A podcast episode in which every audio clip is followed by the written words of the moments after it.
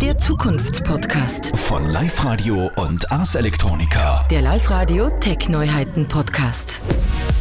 Die Gedanken sind frei, heißt es. Und doch ist es fast ein offenes Geheimnis, wer ich so bin und welche Meinungen ich teile, sobald ich Likes oder Messenger-Nachrichten hinterlasse. Selbst wenn ich nicht direkt solche Apps nutze, sondern nur enge Freunde, bin ich genauso betroffen. Diese Daten wandern bisher ja nur in personalisierte Werbeanzeigen, oder? Erst kürzlich wurde eine Datenbank zur Gesichtserkennung für die Polizei in den USA präsentiert, die anhand von öffentlichen Fotos aus Facebook trainiert wurde.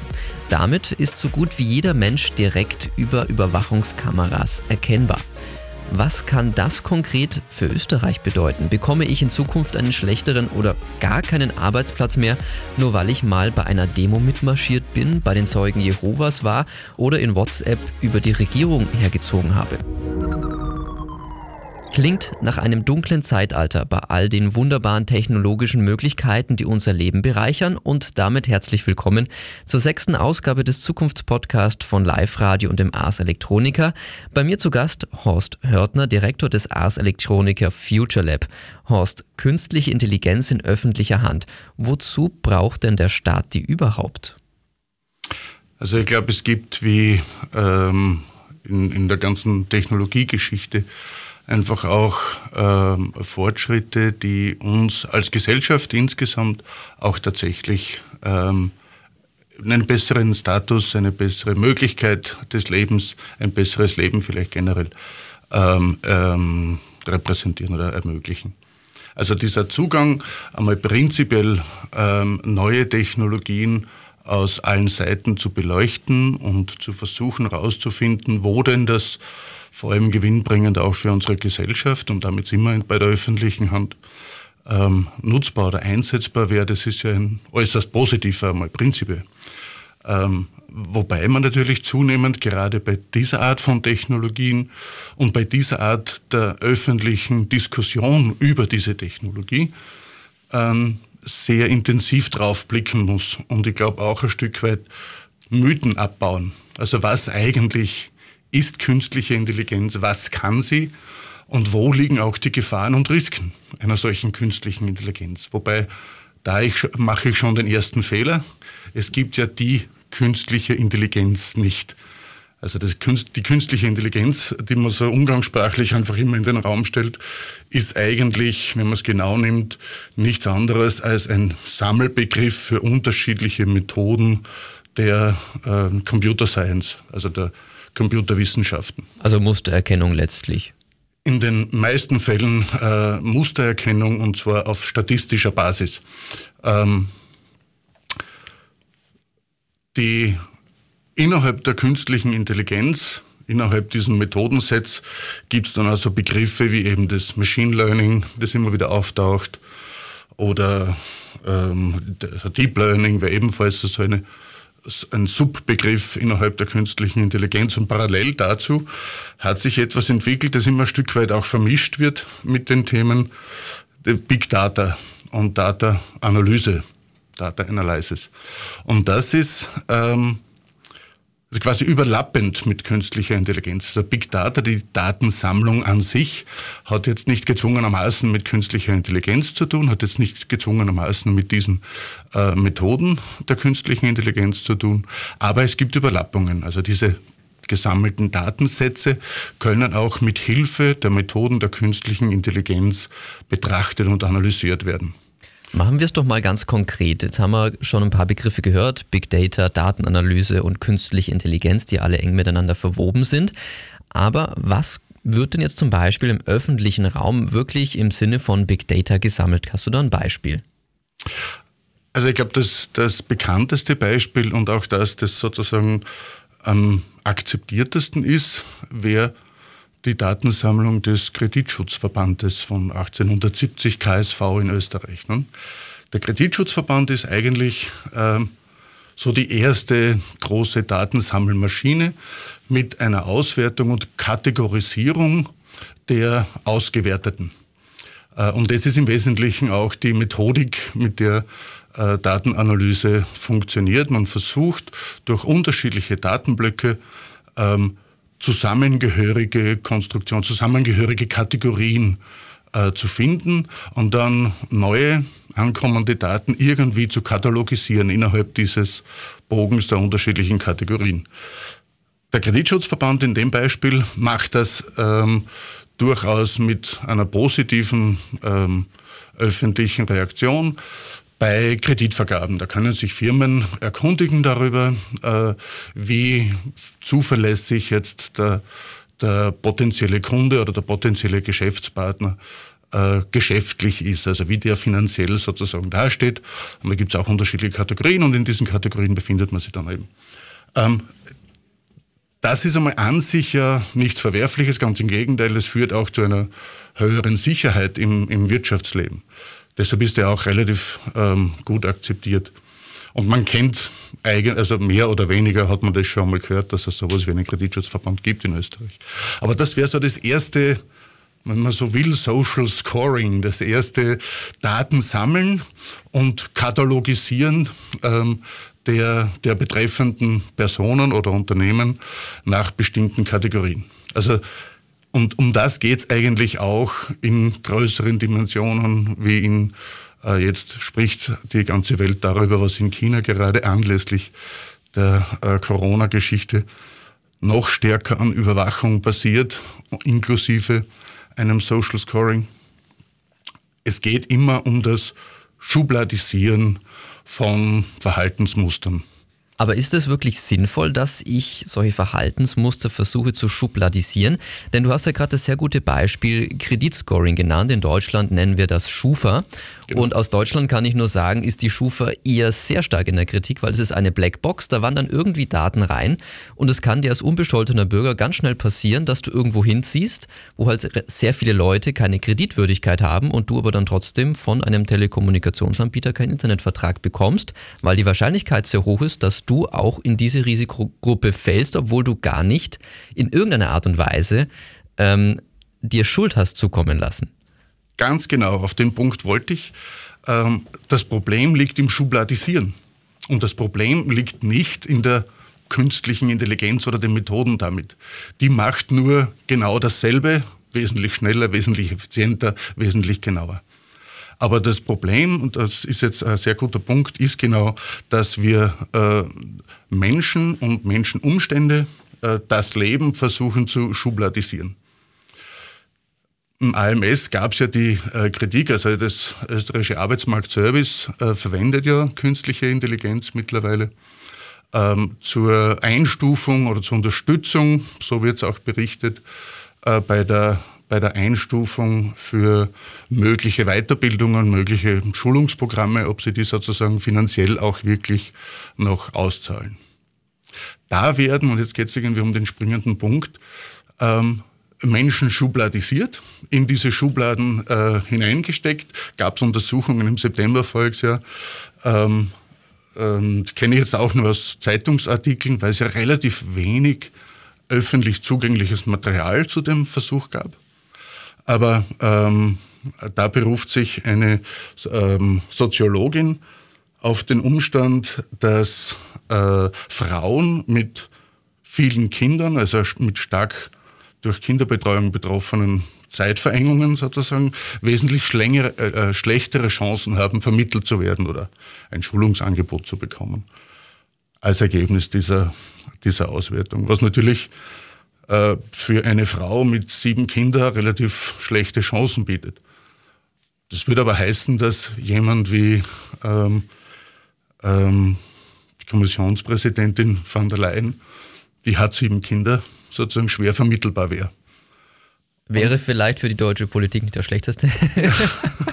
Kleiner Seitenhieb. Nein, aber ähm, schubladisieren. Du hast doch gesagt, es gibt auf jeden Fall Vorteile in dieser Technologie und ich meine gerade jetzt, wenn wir das Beispiel AMS aufgreifen, das ist ja eigentlich etwas, was in öffentlicher Hand ist.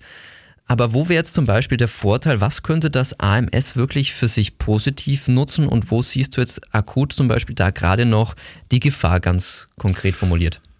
Also muss ja auch wieder ein Stück weiter ausholen. Äh, es gab jetzt unlängst am 19. Februar veröffentlicht ein White Paper der Europäischen Kommission äh, zur Stärkung der Initiativen von künstlicher Intelligenz in Europa.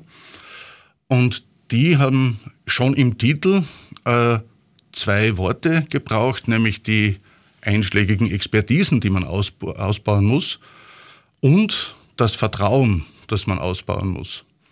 Trust. Und da geht es aber genau darum, dass wir ja als Bürger sozusagen von solchen ähm, technologischen Entwicklungen unmittelbar betroffen werden, vor allem in den Services des Staates uns gegenüber.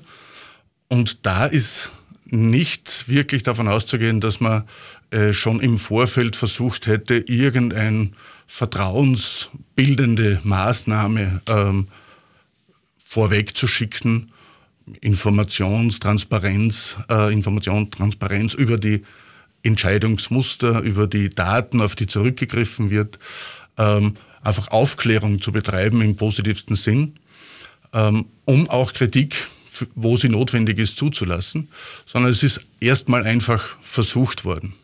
Und dieses erstmal einfach versuchen ist ein Modell, das immer stärker um sich greift, nicht nur in den USA, auch äh, in Europa leider.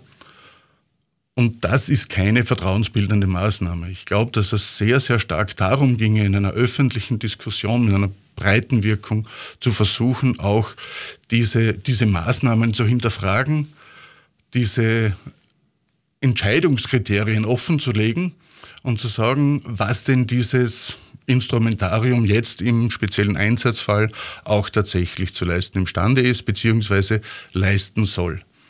Weil ich glaube sehr wohl, dass es ähm, einen unheimlichen Wissenspool auch im Arbeitsmarktservice gibt, das mit viel Erfahrung ähm, in den einzelnen Köpfen gesammelt werden kann und aus dem man lernen kann. Das kann man jetzt aber, um das daraus zu lernen, kann ich jetzt ein System zum Beispiel ansetzen, das ganz ähnlich funktioniert vielleicht sogar wie äh, die Entscheidungshelfer, aber das eigentlich äh, zu nutzen, um die Betreuer und Sachbearbeiter dort auszubilden. Um einfach die, aus dem Erfahrungsschatz der vergangenen zig Jahre zu profitieren in der Ausbildung. Und da würde ich dann wieder sehen, dass das einen äh, sehr positiven Einfluss haben könnte, diese Technologien einzusetzen im, im Bildungsbereich. Weil ich dann auch konfrontiert damit bin, wie das System funktioniert und was mir das System ähm, erzählt. Der Umgang damit ist ja ähm, auch noch einmal ganz wichtiger, auch wenn eigentlich uns auch, auch äh, berichtet wird, dass der Sachbearbeiter ja nur beraten wird vom Ergebnis der künstlichen Intelligenz. Aber auch da ähm, sind wir als Menschen einfach äh, gewohnt, nach wiederholten und wiederholten und wiederholten äh, Durchgängen der Maschine einfach zu trauen weil es halt wesentlich effizienter ist. Ich brauche nicht lange drüber nachdenken, da steht zu 80 Prozent, ist das unwahrscheinlich, dass das was bringt. Also wenn die Maschine schon sagt 80 Prozent, naja, dann brauche ich auch nicht lange diskutieren. Und das ist aber genau die Falle, ähm, wo wir dann letztlich das, den, den entscheidenden Punkt, nämlich die Entscheidung, zwar nominell immer noch beim Sachbearbeiter, beim Betreuer, beim Menschen haben, aber de facto tatsächlich an die Maschine delegieren. Und das sind wir alle Menschen, also auch der Sachbearbeiter sozusagen wird einfach irgendwann einmal ähm, das, das Vertrauen an die Maschine ähm, wachsen lassen. Weil er ja wahrscheinlich auch mitbekommt, dass es in sehr oft in, in, in vielen Fällen ja auch richtig ist. Und jetzt ist aber genau das der Punkt. Künstliche Intelligenz hat keine Trefferquoten von 100 Prozent künstliche Intelligenz operiert oder die Methoden der künstlichen Intelligenz, ich mache schon wieder den Fehler, operieren mit Wahrscheinlichkeiten.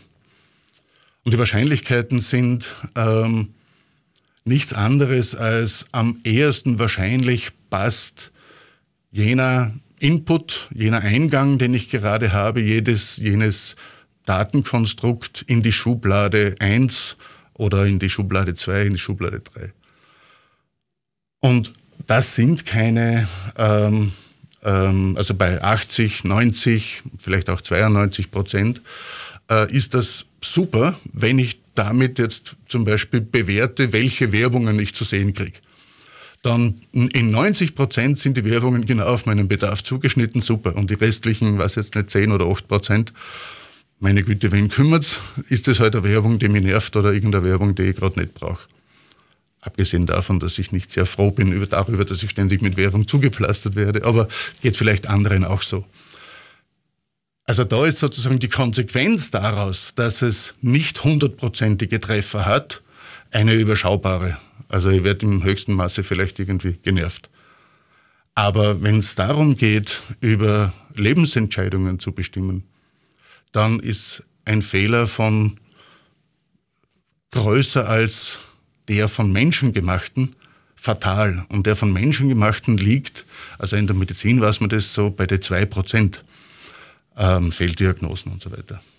In bestimmten medizinischen Bereichen stimmt das nicht für die gesamte Medizin. Also wir haben, wir verlassen uns zu, zunehmend auf Systeme, die eine höhere Fehlerwahrscheinlichkeit haben als der Mensch selbst in der Entscheidungsfindung.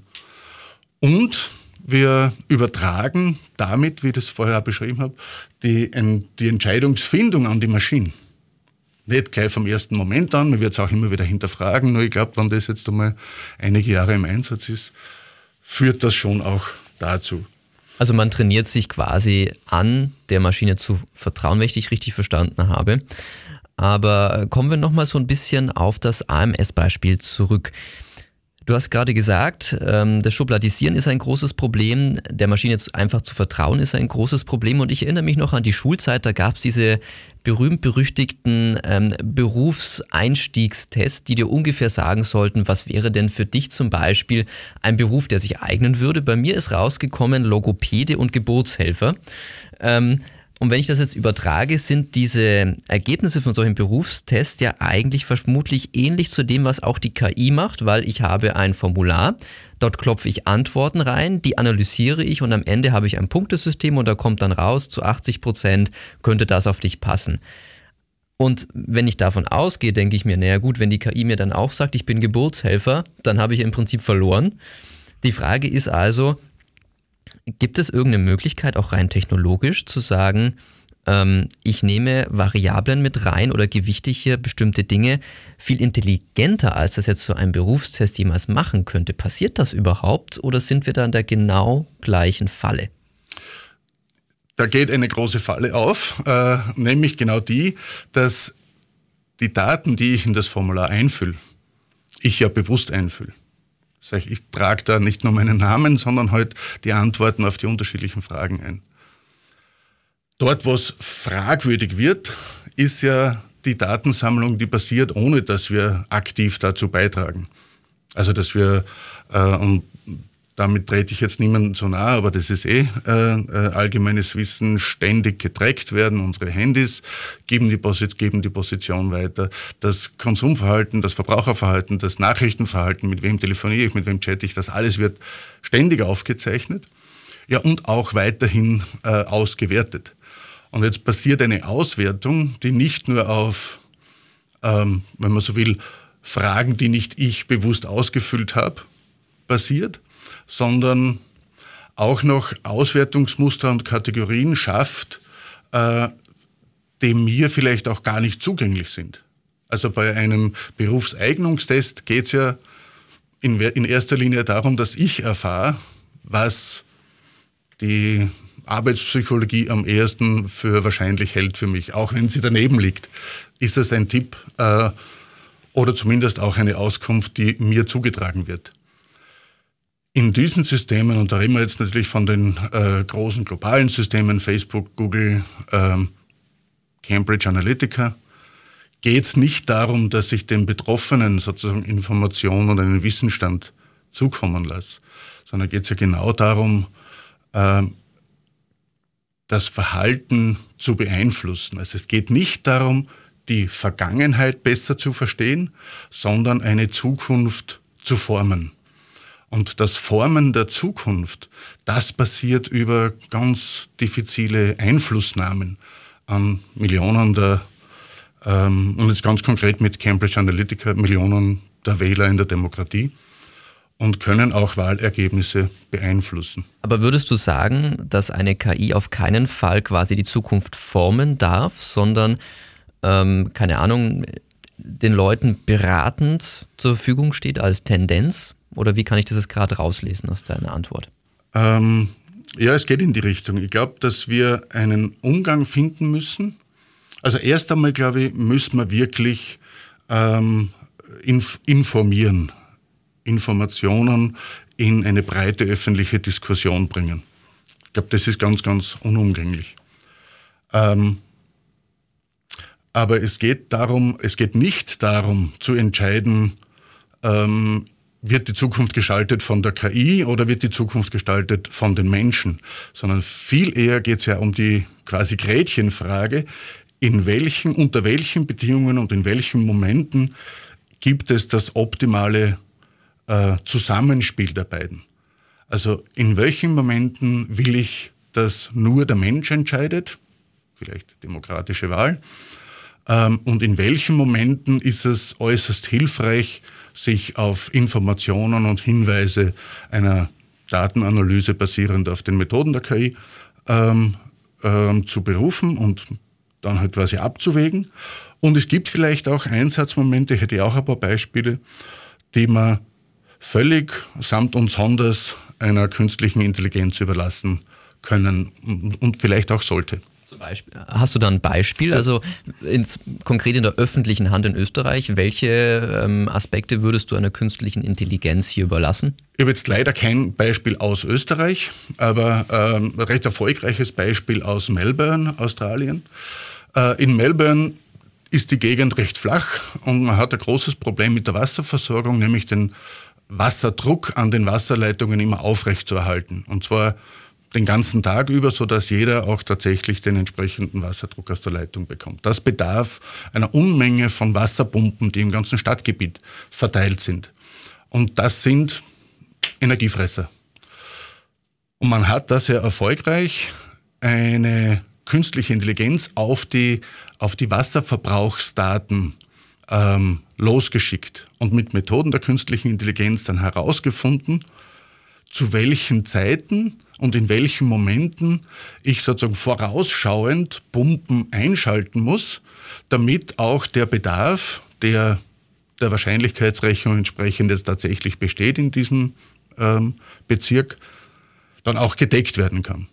Und tatsächlich hat man eine Energieleistung auf 60 Prozent äh, Verbrauch drücken können bei gleichbleibendem Service. Ich glaube, dass solche ähm, ähm, Kreisläufe sehr, sehr gut äh, über diese Methoden auch bespielbar sind, steuerbar sind.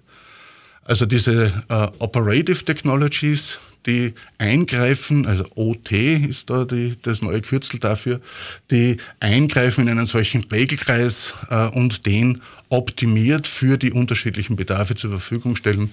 Das, glaube ich, hätte in vielen Bereichen eine große Chance. Aber da sind wir bei einem sehr entscheidenden Punkt, glaube ich auch. Ähm, in dem Moment, wo ich jetzt eine große Stadt natürlich versuche zu managen mit großen Systemen, was ja Sinn macht, aber einer bestimmten Millionengrenze sicherlich, weil es gar nicht mehr handelbar ist, diese ganzen Kalkulationen menschlich ähm, durchführen zu lassen. Aber in dem Moment, wo doch etwas automatisiert passiert, habe ich doch immer die Gefahr, dass jemand sagen kann, so, und jetzt drehe ich den Saft ab. Weil letztlich, es ist ja eine Internettechnologie, die ich ja auch manipulieren kann. Äh, das Sicherheitsthema ist aber auch in den Systemen, die heute schon äh, bestehen, ob da jetzt künstliche Intelligenz mit am Werk ist oder nicht, äh, ein, ein bestehendes Thema. Also jetzt vor, weiß ich, kann mich nicht mehr genau erinnern, aber ich glaube, das ist schon wieder drei Jahre her, gab es ja diesen Virus, der in irakischen Atomkraftwerken, in, in iranischen Atomkraftwerken sozusagen ähm, angesetzt wurde das ist ein Thema, das uns generell beschäftigt in der technologisierten Welt. Also dem entkommen wir nicht mehr. Ähm, es gibt keinen Flug, ähm, nicht nur nicht wegen einem Coronavirus, es gibt keinen Flug, der nicht mit technologischen Mitteln sozusagen zum Abheben gebracht wird. Das sind zig Systeme von der Einbuchung bis hin zum Abheben der Maschine äh, involviert. Es gibt keine Waschmaschine, die nicht einen, äh, einen Chip basiert sozusagen operiert. Die ganzen Smart Home Developments, die jetzt zusätzlich ähm, kommen, wo die Geräte untereinander kommunizieren, ebenfalls ein Sicherheitsthema etc. etc. Also die Sicherheit äh, von, von äh, Informations- und Technologiesystemen ist ganz unabhängig von der Methode, mit der diese äh, Informations- und Technologiesysteme ähm, betrieben werden. Es ist vielmehr ein eigenständiges Thema, das man auch nicht ernst genug nehmen kann. Gibt es bestimmte Bereiche in Österreich, wo du dir eine KI in öffentlicher Hand wünschen würdest? Und wenn ja, wie sähe die genau aus? Gibt es da irgendeinen Ansatz, der dich faszinieren würde, wo du sagst, das bräuchten wir dringend?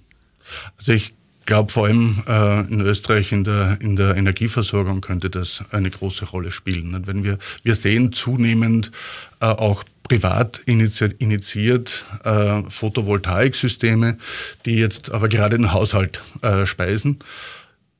Würde man die vernetzen, das ist das Thema Smart Grid, würde man die untereinander so vernetzen äh, können, dass wir ein optim, eine optimale Ausnutzung der Sonnenstände ähm, in, in Österreich garantieren können, dann wäre das, glaube ich, ein großes Einsparungspotenzial.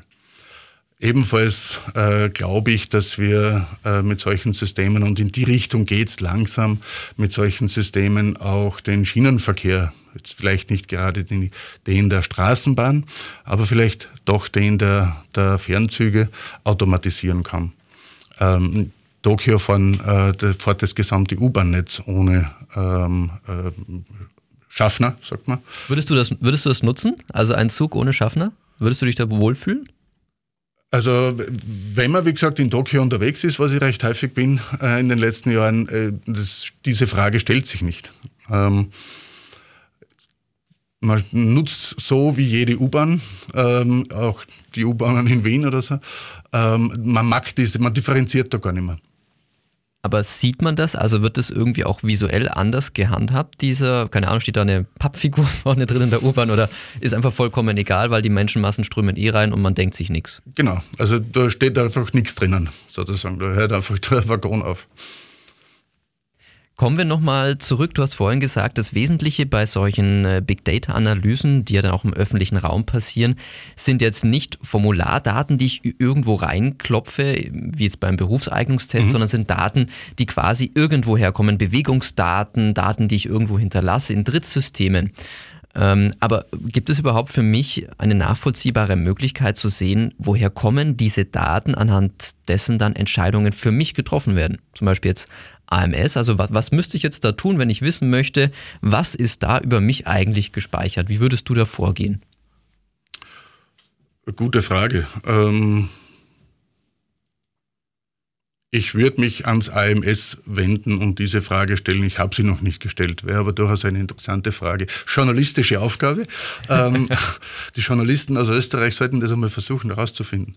Äh, nämlich nicht nur die Daten, die sozusagen hinterlegt sind im AMS, sondern speziell auch jene Daten, auf die dann diese ähm, äh, Pattern, Muster, ähm, äh, Maschinen zugreifen und dann die Auswertungen treiben. Das wäre schon interessant. Vor allem wäre interessant auch zu sehen, unter welchen Kriterien und, unter, und in welche Schublade äh, der Betroffene ich äh, dann eigentlich fällt. Machen wir es konkreter. Gibt es ähm, Sachen, wo du sagst, so versuche ich mich jetzt davor zu schützen, dass diese Daten irgendwie da vielleicht reinwandern können? Also passt du bei bestimmten Sachen genauer auf? Nutzt du bestimmte Sachen nicht? Ähm, also als ich 50 wurde, ist jetzt einige Jahre her, habe ich den äh, der Digital Suicide begonnen und habe alle meine äh, Social Network Accounts gelöscht. Bin aus Facebook raus. Ähm, eigentlich damals aus, aus einem politischen Statement. Ähm, und ich glaube, dass das äh, jetzt wahrscheinlich auch damals schon zu spät war, ähm, weil meine, sehr viele meiner Kontakte ähm, ohnehin schon gesammelt wurden. Aber ich glaube, es ist total äh, wichtig, sich einfach auch dagegen zu wehren und dagegen aufzutreten, dass Daten uneingeschränkt gesammelt werden dürfen. Es gibt ja da jetzt einiges an, an Bewegung oder gab einiges an Bewegung mit der Datenschutzverordnung. Aber ähm, ich glaube nicht, dass das ausreichend ist, speziell für jene Fälle, wo Daten bekannterweise nicht in der Europäischen Union gespeichert werden, sondern eben in den USA oder mit Telegram äh, in, in Russland. Da glaube ich, äh, oder WhatsApp, um das Gegenbeispiel zu nennen, ist die, die amerikanische Version davon. Ähm, da, da gibt es äh, auf meiner Seite große Sensibilität. Äh, da werden auch sehr viele Maßnahmen, ein, ein, sehr vielen Maßnahmen wird einfach zugestimmt beim Ja akzeptieren, weil er will da jetzt einfach mitmachen, äh, ohne dass man weiß, was man da jetzt eigentlich, wozu man da jetzt Ja gesagt hat. Und es liegt einerseits natürlich an diesen endlos langen Lizenztexten, die sich wirklich kein Mensch mehr durchliest. Und andererseits natürlich auch an einer gewissen Unbedarftheit. Und jetzt bin ich wieder beim Anfang, wir brauchen eine große öffentliche Diskussion und Informationsinitiative für diese kommende Digitalisierung, damit die Menschen selbst auch ähm, ein Stück weit den Umgang lernen mit den Instrumentarien nicht sie zu benutzen, sondern zu verstehen, was mit dem, was sie benutzen, passiert. Wie würdest du denn so eine Infostrategie dir wünschen? Also Flyer in einem Briefkasten oder eine, eine, öffentliche Präsentation? Oder wie könnte man sowas überhaupt angehen, deiner Meinung nach? Also am besten baut man als Electronica Center äh, und thematisiert Understanding AI und ähm, begrüßt so viel als möglich äh, Besucher, um sozusagen diese Themen auch nahe zu bringen. Scherz beiseite, wobei so scherzhaft war das gar nicht gemeint. Ich glaube, dass diese Art der, der Bildung der Erwachsenen- und Kinderbildung ein ganz wesentlicher Aspekt dabei wäre. Aber ich glaube, dass auch ähm, das nicht an den Schulen vorbeigehen darf und kann. Also ich, ärgere mich sehr oft darüber, wenn darüber diskutiert wird, dass man den Schulen jetzt in Milliardenbeträgen äh, Tablets oder andere Formen von Hardware zur Verfügung stellt. Ich ärgere mich aus zwei Gründen drüber. Erstens ist es keine Bildungsinitiative, sondern eine Wirtschaftsförderung. Zweitens ist diese Technologie nach ein bis zwei Jahren veraltet.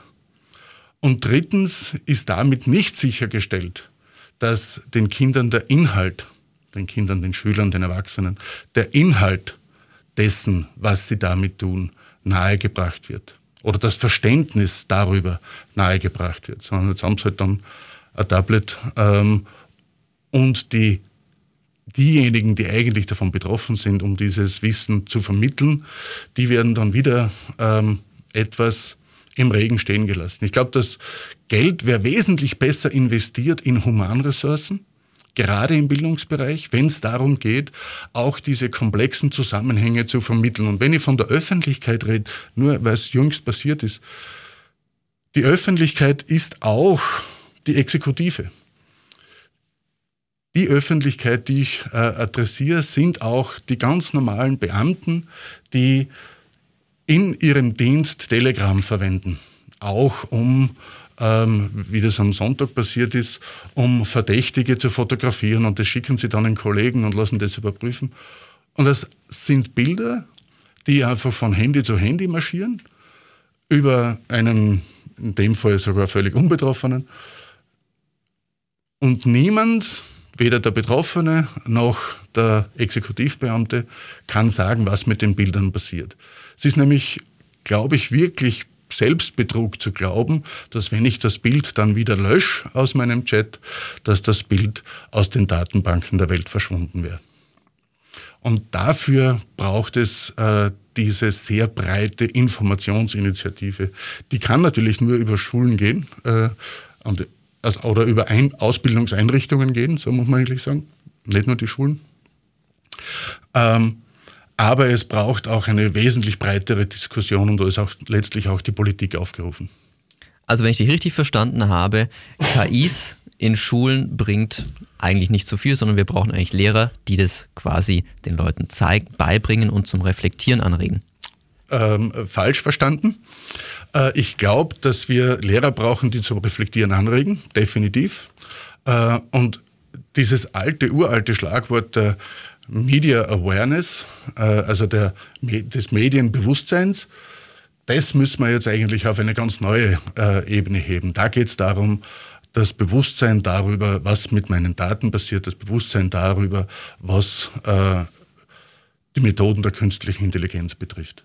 Das Verständnis dafür. Da geht es nicht darum, dass wir lauter jetzt KI-Experten brauchen oder so, sondern einfach schlichtweg ähm, versuchen zu verstehen, weil da geht es um mein Leben, da geht es um meine Entscheidungen, da geht es um meine Schubladisierungen, unter Anführungszeichen, dass ich lerne zu verstehen, dass ich die ähm, zumindest begünstige, wenn ich da einen sehr unbedarften Umgang damit pflege. KI aus den Schulen zu verbannen, das wäre völlig, äh, völlig falscher Zugang. Das habe ich nicht gemeint. Ich glaube, dass diese Systeme sehr wohl gerade in der, in der Lehrerausbildung, aber auch in der, äh, im, im Schülertraining sehr stark unterstützend ähm, leisten, also eine unterstützende Leistung äh, bringen könnten. Auf alle Fälle.